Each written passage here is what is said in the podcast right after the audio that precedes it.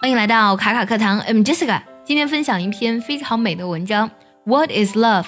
什么是爱？对于爱的定义呢，每个人都不一样。你对爱的定义是什么呢？这个问题呢，我问过很多人，他们的答案呢也都非常的精彩。今天这篇文章呢，倒没有具体去讲爱是什么，而是呢，通过生活中的很多例子，让我们可以感受到、体会到爱。这篇小小的散文呢，生词非常的多。那么，如果你觉得待会儿听这个文章的时候呢有点困难，可以微信搜索“卡卡课堂”，加入我们早餐英语的会员课程，里面有我完整的讲解，还有慢版的带读哦。好，接下来呢，我来完整朗诵一下这篇美文。What is love? Love is mom's kiss and dad's pat. Love is sweet roses to a lover and tender caresses to a child. Love is the tree of friendship. Love is mutual understanding and support.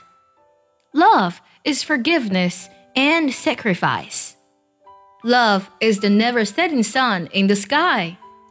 Love is the spring of the inspiration.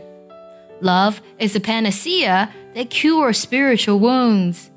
Love is the candle in the dark and the fireplace in the cold. Love is the key to open the door of a closed heart.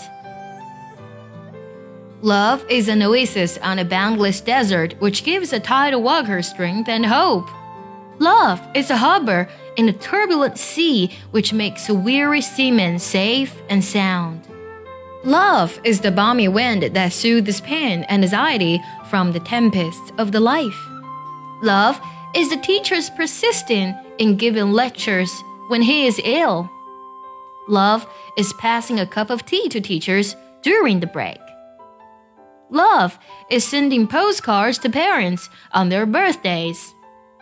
Love is a kind of subtle and precious sensation among human beings. Love is all.